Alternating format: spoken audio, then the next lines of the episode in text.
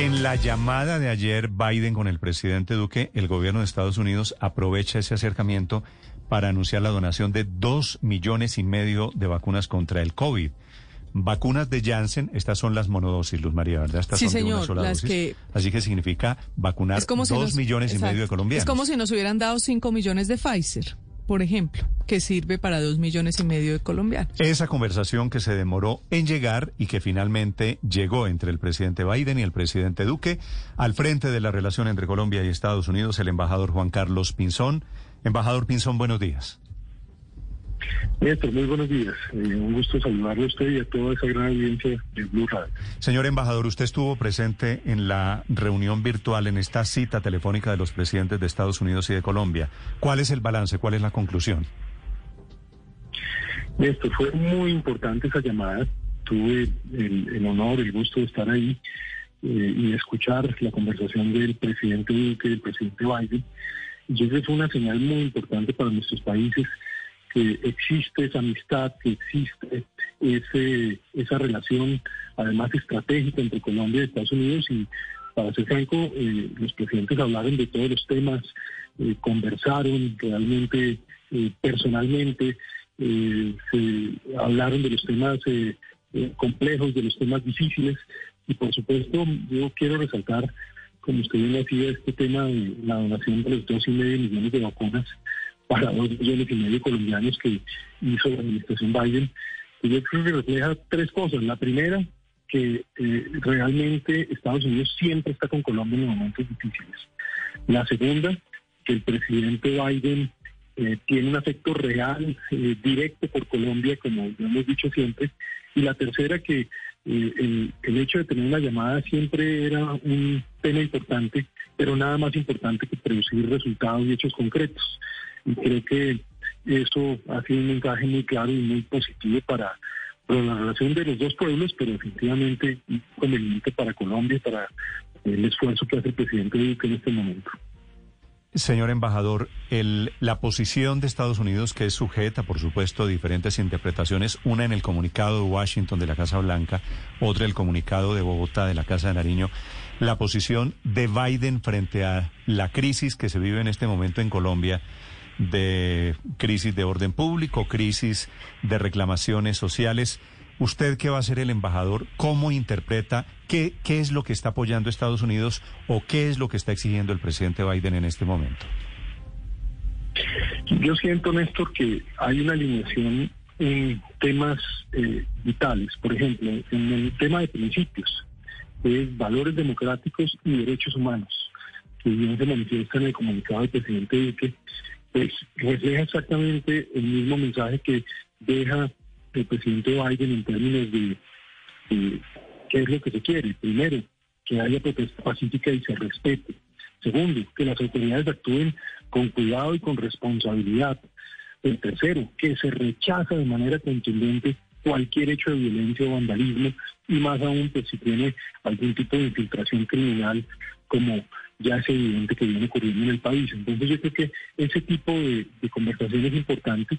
Seguramente en el papel de embajador pues vamos a tener que explicarle y llegar un poco a muchos sectores de los Estados Unidos para explicar la realidad sin subestimar ni querer eh, eh, quitarle importancia a cualquier hecho de exceso que hayan tenido las autoridades colombianas, más bien afrontarlo, decirlo con toda claridad, pero también mostrar pues las malas intenciones que hay.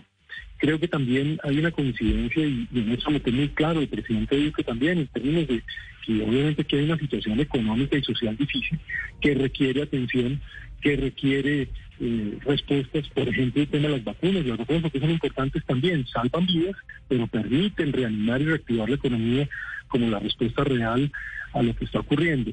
Yo creo que ese tipo de puntos pues van generando unas coincidencias muy importantes. En otro tema que les vi muy, muy alineados eh, fue, por supuesto, en el tema de lucha contra el narcotráfico y el crimen transnacional y también en el tema de cambio climático, donde Colombia también es un jugador clave. Y por supuesto en el tema de Venezuela me sorprendió las opiniones tan similares que los dos presidentes expresaron, eh, cada uno en su perspectiva, y cómo se entiende pues que Colombia tiene que ser un jugador en esa mesa que lleve alguna vez a Venezuela a una recuperación de la democracia con unas elecciones eh, libres y justas. Sí, embajador, sin embargo, sí hay un cambio entre lo que hasta ahora era la posición del gobierno colombiano ante Venezuela y lo que hoy dice usted que es un punto de convergencia con el gobierno Biden.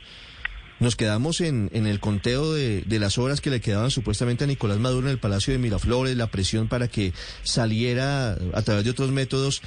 Y hoy Colombia, si le entiendo bien, embajador, y por eso quiero hacerle la pregunta, apoya la posición de Estados Unidos de buscar un consenso y una negociación al más alto nivel para buscar elecciones anticipadas en Venezuela. Pues Ricardo, a mí me, me dio mucha claridad eh, la postura que tomó el presidente Duque cuando se habló de este tema y me llamó la atención un poco la, la respuesta coincidente del presidente Biden, y es cuál, que hoy en Venezuela no hay un régimen democrático, que hoy en Venezuela hay un régimen que incluso eh, se fundamenta y apoya organizaciones eh, criminales que vienen afectando a Colombia. Eh, el presidente Biden reconoció de manera especial el hecho de que Colombia haya actuado con mucha lógica humanitaria frente a millones de venezolanos que han tenido que salir huyendo de su país, eh, inmigrando, pasando dificultades. Yo creo que esos son puntos muy importantes, pero también el presidente Biden decía, hombre, eh, aquí lo que tenemos que buscar al final es, en medio de toda esta dificultad, cómo la oposición de Venezuela logra establecer un mecanismo político que al final lleve unas elecciones libres y justas. Y en eso de inmediato ya el presidente dice, diciendo que por supuesto que ese es el gran objetivo que tiene Colombia y que Colombia eh, tendrá que ser un jugador en esa mesa porque precisamente los intereses de Colombia son vitales en este escenario. Y me llamó mucho la atención la respuesta del presidente Biden en el sentido de que lo ve de la misma manera, de que está de acuerdo, que Colombia, por supuesto, por lo que es y por lo que representa y por eh, ser el país que enfrenta más directamente esta dificultad, pues tiene que estar en esa conversación. Embajador, eh, pasando al tema de vacunas, ¿cuándo llegan los dos millones y medio de vacunas de Janssen que prometió el gobierno de Estados Unidos a Colombia? Eh, María, hace bastante el gobierno de Colombia viene haciendo esa gestión. Hay que ser muy, muy justos con el embajador Francisco Santos eh, y con la canciller Marta Lucía Ramírez que han impulsado este tema y el presidente Duque directamente se lo ha pedido siempre los distintos funcionarios eh, de, distintos niveles. Yo creo que esa es una buena noticia. El embajador Goldberg aquí en Bogotá también ha sido muy comprometido con eso. Eh, la buena noticia es que esta misma semana estarían llegando esos vacunas. Puede que incluso en la madrugada de mañana eh, lleguen. Así está programado, pues ojalá así se concrete porque obviamente pues esto ya es un, reto logístico, pero la buena noticia es que aquí eh, no solo es un anuncio, sino son hechos. Y, creo que eso es lo que el país necesita ver en estos momentos, hechos, resultados, eh, acciones concretas. Embajador, pero usted nos dice que esta gestión venía desde antes, pero desde antes la noticia que teníamos era que Estados Unidos no le iba a donar a Colombia, entre otras cosas porque decían pues que le iban a donar a los países pobres y a los que iban más atrasados en materia de vacunación. Eh, ¿No hubo un cambio del gobierno de Estados Unidos en ese sentido? Eh, yo, estoy muy agradecido con, la tónica que la Casa Blanca nos, nos está dando. Eh, muy en el momento en que, digamos, el, presidente que anuncia eh, mi llegada a, la embajada en Washington, pues eh, empezamos esa conversación con, con la Casa Blanca y desde el primer momento han dicho que querían dar varias señales y yo creo que las señales están muy claras esta señal de la llamada entre los dos presidentes, una llamada larga, amistosa, franca, donde se habló de todo, yo creo que eso ya es una verdadera muestra, pero además pues esa señal de afecto del presidente Biden y de su equipo de gobierno, porque yo sí reconozco de manera especial a Juan González, que, que a pesar de que es un funcionario norteamericano, su corazón colombiano es enorme y, le duele y quiere a su país y está viendo cómo eh, muy prudentemente también apoya, pero también el secretario Blinken, que es un gran amigo de Colombia y muchos otros, eh, yo pues me siento muy, muy contento de ver que estamos entrando en, esa posibilidad de que haya, en la medida de lo posible, pues acciones concretas y, resultados. Y esto de las vacunas realmente es algo que, hay que valorar y apreciar porque usted bien dice, esto no, no lo están haciendo con todo el mundo. Colombia es uno de los primeros países que le ofrecen una donación de este estilo, pero más en, semejante magnitud. Así que hay que estar muy agradecidos. Claro, eh, embajador, pero si no es por el atentado del helicóptero del presidente Duque, no se da esta llamada larga, amistosa, franca, como la describe usted, ni estas señales, ni el cambio de postura y, entre otras cosas, por supuesto, el regalo de los dos millones y medio de vacunas.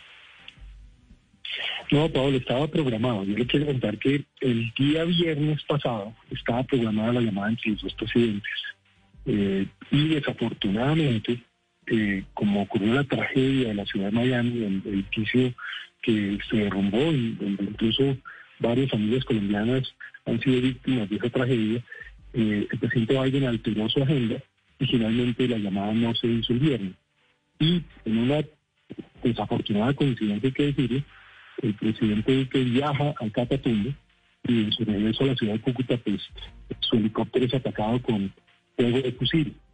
Eh, y por supuesto, pues esto además se convierte en un tema adicional donde debe decir el presidente Biden fue extremadamente solidario y no solo eso, sino un mensaje claro de cómo es necesario trabajar conjuntamente entre los dos países en esa alianza estratégica de seguridad que tenemos, que le ha servido mucho a Colombia y que seguramente estamos en un momento de fortalecer y reforzar. Yo sí quiero hacer notar que eh, el atentado del presidente de la República no es un tema que se nos puede convertir en paisaje. que ocurre cuando un presidente, ese básicamente su vida puesta en riesgo, ni más ni menos que un atentado a la democracia, a las instituciones y si se quiere a la misma estabilidad del país. Por lo mismo hay que pensar y actuar con toda la firmeza en ese sentido.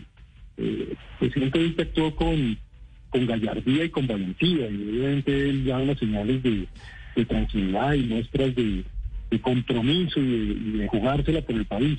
Pero aquí no podemos subestimar esto y esa solidaridad del presidente Biden hay que trasladarla, convertirla en cooperación, en fortalecimiento de la inteligencia y en fortalecimiento de las operaciones contra el crimen internacional. Y digo que esos son los pasos que debemos también transitar, como ya lo hicimos en otros tiempos que incluso a mí directamente me, me correspondió y pudimos se está, se está dañando la se está dañando la llamada embajador desafortunadamente pero bueno ya ya estamos llegando al final. Gracias embajador Pinzón por estos minutos muchas gracias. Gracias sobre la relación con Estados Unidos sobre la histórica llamada ayer de ambos presidentes. 7.32 minutos